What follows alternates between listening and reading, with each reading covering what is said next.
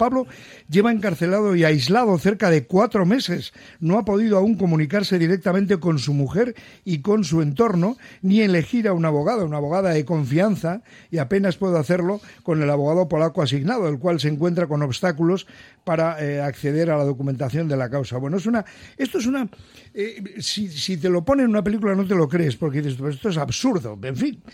Ollana Goiriena es la mujer de Pablo. Hola, Ollana, Egunon, buenos días. Egunon, bye.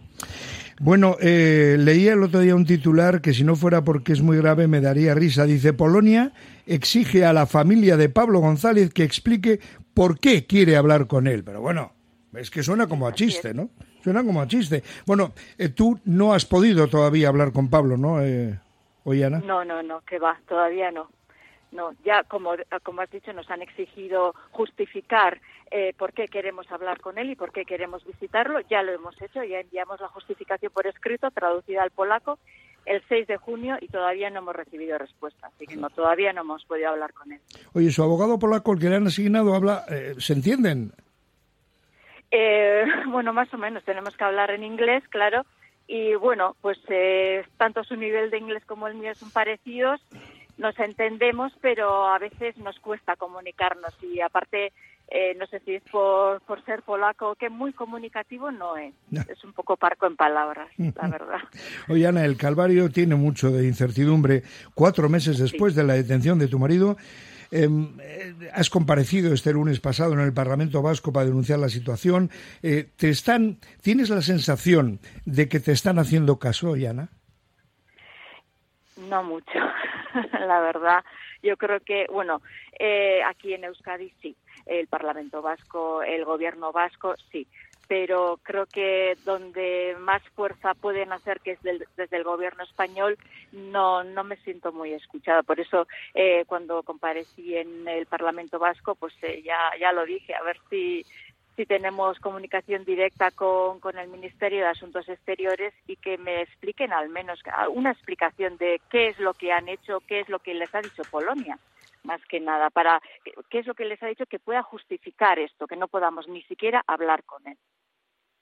Estaba, estaba pensando que no se conoce con exactitud todavía, Ollana, el motivo de, la prisión, eh, los delitos que se le atribuyen. Dicen que es un espía a, las órdenes y a sueldo de los rusos, pero, pero, vamos, es una cosa como, si no, ya te digo, si no fuera porque induce a risa de película de, James Bond barata, es pues que ¿a ti te han dicho de que le acusan? No, bueno, la acusación formal es de espionaje, sin más es, según el artículo 130.1 del Código Penal de Polonia. E, eso es lo que me dijo a mí el cónsul, porque a mi comunicación oficial de la acusación no me ha llegado tampoco. qué barbaridad. Yo no sé si hay. Alfonso Bauluz es presidente de Reporteros Sin Fronteras. Alfonso, muy buenos días, bienvenido. Buenos días. Egunon, estaba escuchando, como tú estabas escuchando a Ollana, eh, hay, hay más casos, porque a mí esto me suena a un caso extrañísimo dentro de lo mal que lo están pasando, pues está siendo este 2022 un mal año para los eh, y las periodistas, ¿verdad?, por todo el mundo, pero eh, ¿tú, tú habías conocido, ¿te habías encontrado alguna vez un caso como el de Pablo?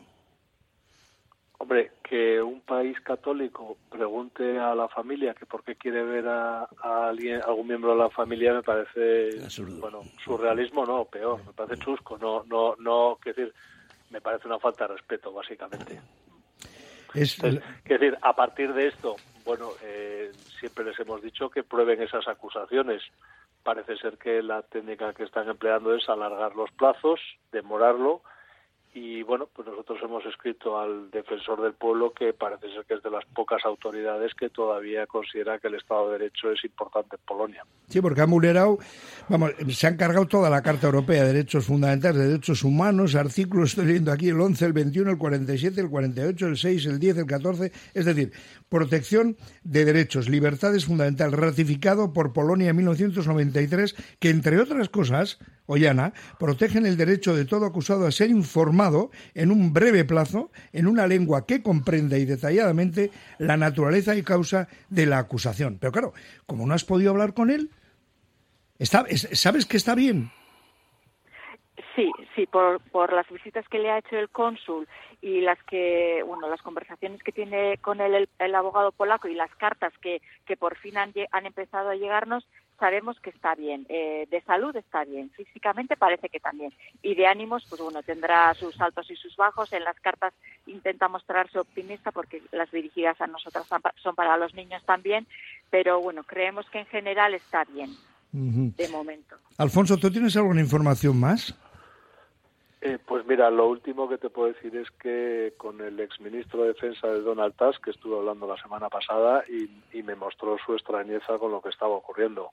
Eh, bueno, nosotros intentamos por todos los conductos, canales posibles, averiguar exactamente de qué se le está acusando, más allá de un genérico espionaje, y, no, no hemos tenido éxito. La verdad es que el, el gobierno, las autoridades polacas, han sido muy parcas la información. Eh, la información oficial que nos transmite el Ministerio de Asuntos Exteriores es que los, eh, las autoridades polacas les han hecho saber que las acusaciones son muy serias y que las pruebas que tienen son muy importantes, pero hasta ahí no tenemos más información. Entonces, bueno, nosotros creemos que cualquier ciudadano europeo tiene derecho a conocer de qué se le acusa. Es una, es una cuestión elemental del derecho y si no estaríamos en un terrible sistema inquisitorial.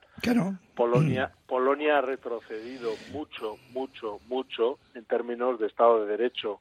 Eh, toda esta situación de Ucrania pues ha tapado todo el procedimiento que la Unión Europea por no respetar la independencia judicial, todo el proceso de reestatalización de los medios para disminuir el pluralismo informativo y democrático y esa deriva, pues ahora mismo está oculta bajo toda la situación de la guerra de Ucrania.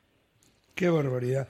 Yo es que me quedo, porque claro, si, si eso fuera cierto, quiero decir, si fuera cierto, si, si ellos creen que pueden demostrar eso, estamos hablando, Alfonso, de una condena realmente seria, ¿no? Bueno, yo la verdad es que no, no quiero especular sobre No, no, no, no, no, yo tampoco, yo, ¿eh? tampoco, pero... decir, lo que, lo, que, lo que veo, lo que podemos observar cualquiera, es que es un país donde al año hay 100.000 abordos clandestinos. Es decir, y nos llevamos las manos a la cabeza con Trump, con Estados Unidos, con el Tribunal Supremo, pero esto lo tenemos en Europa. O sea, un país donde donde el, la interrupción del, del, embarazo puede suponer un riesgo para la vida de, las mujeres. Eh, quiero decir, son, son muchos elementos y bueno, pues eh, Pablo ahora mismo probablemente esté en esa red de, bueno, pues no, no, no sabemos muy bien a qué responde. Eh, Ollana, te voy a hacer una pregunta tonta, seguramente, pero tú cuando Pablo fue a cubrir esta información, como ha ido a otros sitios, ¿le viste especialmente nervioso, tensionado? Te no, no, no, no, para nada, para nada, para nada. Fue emocionado, pues porque tenía que ir a trabajar y, bueno, le, esperaban días duros, pero de trabajo, o sea, no, no, eh, nervioso para nada, fue tranquilísimo. Eh, oye, tenéis dos hijos, ¿no, Yana? ¿O hijo, hija? Tres. Tres. Tres hijos, sí. Eh, ¿Ellos saben algo?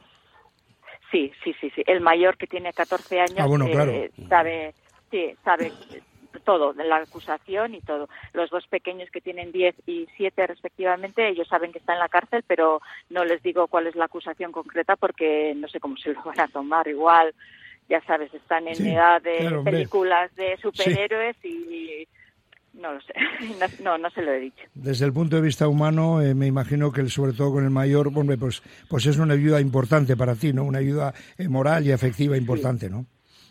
Sí, sí, sí, sí, porque él eh, muchas veces asume el papel de, hombre de la casa y, mm. bueno, con los otros pues también ayuda. Pues que tiene que ser la leche, el, no poder hablar con él, o sea, ni, ni una llamada de teléfono. Yo no, yo no sé aquí qué se puede hacer, Alfonso, si hay algo, algo más, porque dices, y el cónsul y tal. Pero, coño, no puedo hablar por teléfono con mi marido. Bueno, la verdad es que los procedimientos penitenciarios polacos no, no, no estoy, o sea, no estoy muy familiarizado, pero entiendo que las visitas de la familia es un derecho que tiene cualquier recluso en un Estado democrático y civilizado.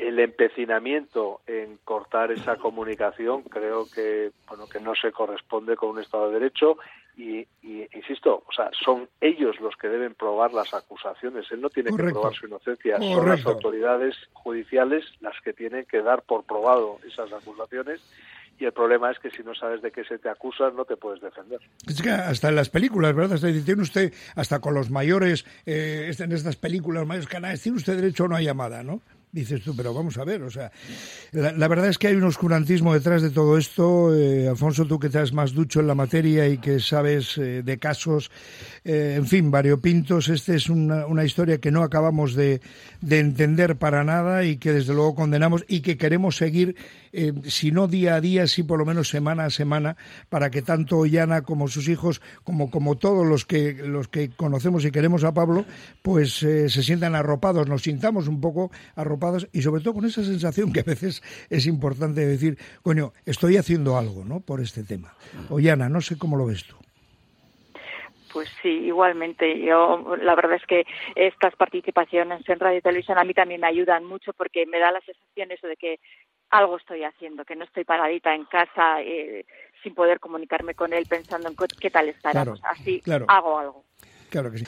Alfonso Bauluz, presidente de Reporteros Sin Fronteras. Gracias, Alfonso, por haberte asomado a esta a este micrófono de, Radio Popular. Enrique, gracias. Un abrazo y seguiremos. Hasta la próxima.